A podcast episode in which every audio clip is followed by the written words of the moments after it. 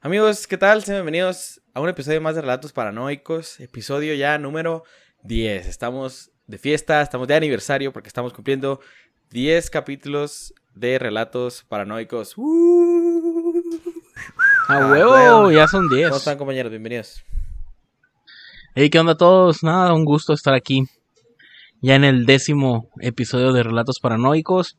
Eh, un episodio creo, creo que es el, el más fuerte hasta ahorita. Y pues todo bien por acá, ¿ustedes cómo andan? Todo bien, al chingazo. Eh, como dices, este va a ser un episodio fuerte, lo escogimos especialmente por el décimo aniversario de, bueno, capitusario de Capitus. relatos. Capitus. Suena como un dinosaurio, el capitusaurio. y, y pues se recomienda discreción porque sí va a estar bastante... Muy duro. gráfico, sí, muy gráfico. Pero si tú eres de las personas que pues les gusta este tipo de videos, de, de- es una más bien es descripción gráfica de, de sucesos violentos, ¿no? Así, entonces, si a ti te gusta este tipo Ujú. de cosas, pues bienvenido, ¿no? Eres bien, eh, este, bienvenido a quedarte y si no, pues a lo mejor este capítulo no es para ti y pues tenemos nueve más, ¿no? Nueve más que puedes ver Así es. y otros de, el podcast. podcast que también tenemos ahí, otros 10. Y pues nada, vamos a comenzar con esta, con esta historia que la- se titula La carta de Albert Fish. La crueldad y la perversión son características del ser humano que a medida que pasa el tiempo nos damos cuenta de que son más comunes de lo que creemos. Quizás estas las tenemos muy arraigadas dentro de nuestro ADN y estemos en una constante búsqueda de negar nuestra naturaleza. Dentro de este sinfín de personas que existen en el mundo, lamentablemente muchas son fieras al acecho, ocultas detrás de una máscara de bondad o nobleza, quienes algunas veces son personas cercanas como familiares, vecinos, compañeros de trabajo, amigos a quienes hemos saludado o compartido alguna tarde amena, pero quienes en realidad son monstruos. Como el personaje de la siguiente historia, su nombre era Albert Fish, al cual por mucho tiempo se le conoció con diferentes apodos, tales como el hombre de gris, el vampiro de Brooklyn o el hombre del lobo de Wisteria, el cual no solo pasa a la historia por sus numerosos y horribles crímenes, sino por una carta tan particular que resultó sumamente escalofriante. Hamilton Howard Fitch nació el 19 de mayo de 1870 en Washington, hijo de Helen y Randall Fitch. Siendo el menor de tres hermanos, después de la muerte de su padre a los 77 años, Howard pasó por muchas atrocidades, lo que lo llevó a conocer el lado más turbio e infeliz de la vida a una corta edad. Su madre al quedar viuda tendría alrededor de 45 años. Vivió una dura crisis económica, lo cual lo obligó a internar a Howard en un orfanato, donde surgirían sus perversiones, por lo que se le recordaría tiempo después. Al momento de ser ingresado, Howard tenía apenas 5 años. En el orfanato, el pequeño fue abusado y maltratado muy duramente por los otros niños. Sin embargo, Howard no intentaba escapar de dichos castigos. Todo lo contrario, el pequeño anhelaba que llegase ese momento. Sentía placer con cada paliza, incluso lograba alcanzar el orgasmo. Ahí empezaron sus tendencias masoquistas, pero no solo el dolor le causaba placer, sino también provocarlo. A los 12 años tuvo su primera relación sexual con un hombre. También en ese tiempo nace su interés por la coprofagia y la urofilia. Pasados unos años, su madre, ya con una estabilidad económica, sacaría a su hijo del orfanato. Sin embargo, el ambiente en su hogar no había cambiado mucho con respecto a lo que había vivido antes de ser internado. A los 20 años decidió mudarse a Nueva York optó por cambiar su nombre a Albert Howard Fish, en honor a uno de sus hermanos ya fallecido. Se cuenta el rumor que lo hizo posiblemente para olvidarse de uno de sus apodos, Ham and Eggs, huevos con jamón, que le habían puesto en el orfanato y que tantos problemas le había causado. Ya establecido en Nueva York, comienza a prostituirse con los hombres donde no buscaba la remuneración a cambio de vender su cuerpo. Buscaba nuevas experiencias que pudieran excitarle de maneras más fuertes. Durante estos años es cuando se presume que comenzó a violar niños. El comportamiento de Albert daba mucho de qué hablar. Todas sus tendencias y encrucijadas sexuales no comunes llegaron hasta oídos de su madre, quien preocupada intentó ayudarle. Pensaba que un matrimonio podría corregir el camino de su hijo. En 1898, la madre de Albert arregló un matrimonio con una mujer nueve años menor que él, con quien tuvo seis hijos, a pesar de su oscuro pasado junto a sus extrañas fascinaciones. Albert Fue un buen padre, el cual se preocupaba y velaba por el bienestar de sus hijos y su esposa, pero llevaba una doble vida. Aprovechando su trabajo de pintor y decorador de interiores, Albert usaba ese pretexto para establecer contacto con jovencitos. Nunca repetía en el mismo lugar. Viajaba constantemente por todo el país. Estuvo hasta en 22 estados, donde cometió multitud de perversiones con menores. Cuando empezaban los problemas, se marchaba y así durante años. Siempre dio lo mejor de sí con su familia, pero no tardó el tiempo en presentar alucinaciones y problemas mentales, los cuales no eran extraños en el expediente familiar. Hasta un total de siete personas de su parentesco más directo, entre ellos su madre, escuchaban voces y tenían fuertes alucinaciones. Al mismo tiempo, Albert se obsesionó con la religión y el autoflagelamiento, pues creía que esta era la manera de expiar sus pecados. Esa obsesión por el dolor le llevó a autoinfligirse castigos y mutilaciones. Se clavaba alfileres en la pelvis y en los genitales, rozaba su cuerpo desnudo sobre rosales repletos de espinas y hasta le pillaron una vez en su habitación mientras se golpeaba la espalda con un palo con clavos. La sugestión que le provocaba aquellos actos le hacía perderse con la idea del pecado. Sufría todo el tiempo de alucinaciones y solo expiaba sus culpas mediante el castigo físico. Aquel dogma lo llevó al extremo afirmando en múltiples ocasiones ser Jesucristo o San Juan, y que el Todopoderoso era quien le ordenaba cometer dichos sacrificios humanos. Era lógico que las autoridades decidieran ingresarle en un centro psiquiátrico.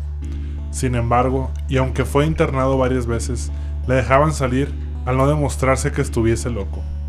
Parece ser que la personalidad psicopática de carácter sexual que sufría Fish no era suficiente para mantenerlo en un centro. Además, le rezaron en ocho ocasiones por cometer varias estafas, robos y enviar cartas obscenas a las mujeres que se anunciaban en los periódicos para buscar pareja. Uno de sus arrestos fue debido a malversación de fondos y fue enviado a la prisión de Sing Sing en Nueva York, en el cual se desató sexualmente con los reos.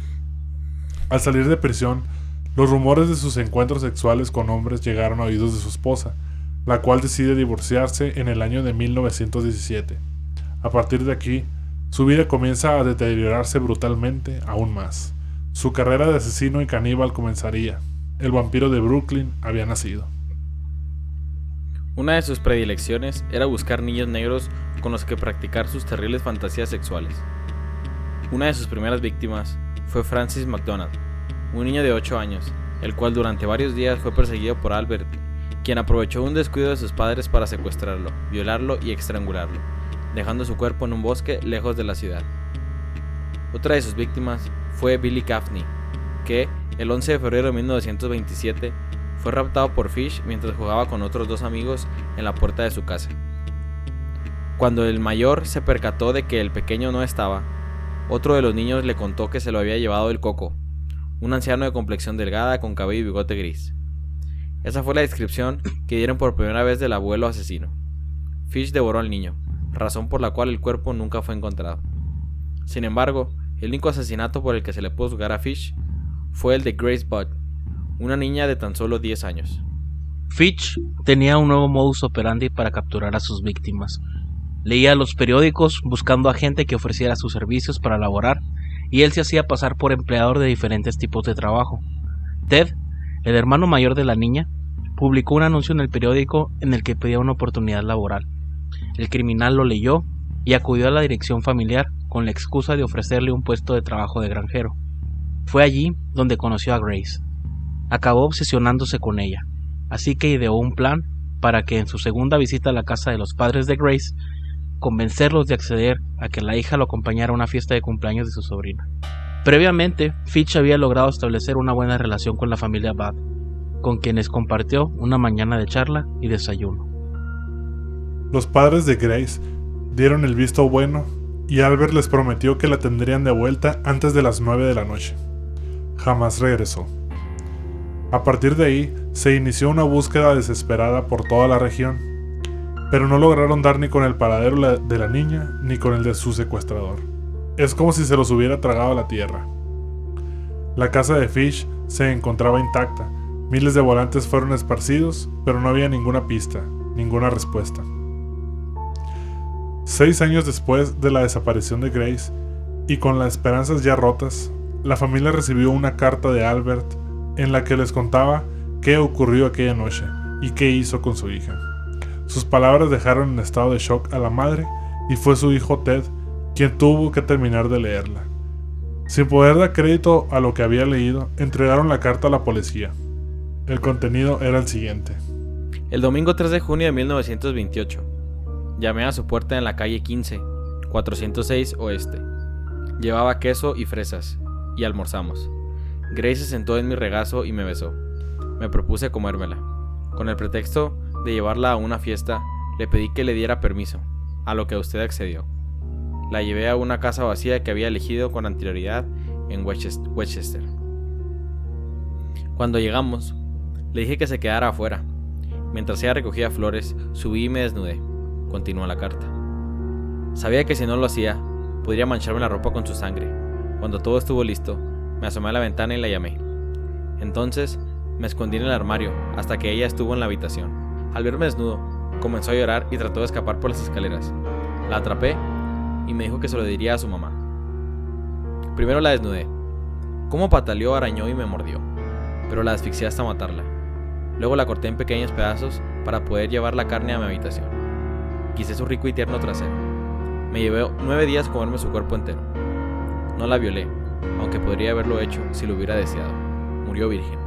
En un principio se pensó que lo que contaba la carta no era real, que esta era una obra de un sádico, pero el detective William F. King se percató de que había detalles que solo el secuestrador de Grace podía conocer. Una pista clave les llegó en forma de símbolo. El sobre de la carta tenía impresa una insignia hexagonal junto a las siglas de una asociación benéfica. Una vez hallado el lugar y al criminal, la policía acudió al domicilio de Albert Fitch, lo arrestaron el 13 de diciembre de 1934.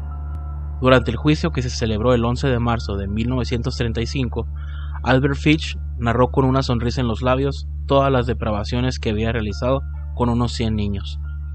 Y aunque aseguró haber matado al menos a 15, el único asesinato que la policía logró demostrar fue el de Grace Budd. Diez días después de que diese comienzo la vista y que subieran al estrado diversos psiquiatras para explicar la despiadada personalidad de Fish, el jurado lo encontró culpable y el juez lo sentenció a morir en la silla eléctrica. La ejecución se produjo el 16 de enero de 1936. Entre los periodistas ahí congregados se encontraba el reportero del Daily News que escribió. Sus ojos llorosos destellaron de alegría ante la idea de ser sometido a un calor mucho más intenso, comparado con el que usualmente se quemaba para satisfacer su lujuria. Preguntó si estaría consciente en el momento de su muerte. Dijo que era el único placer que le faltaba probar, su propia muerte, el delicioso dolor de morir. Tres minutos después de la descarga, se certificó su muerte. Aquel fue su último escalofrío.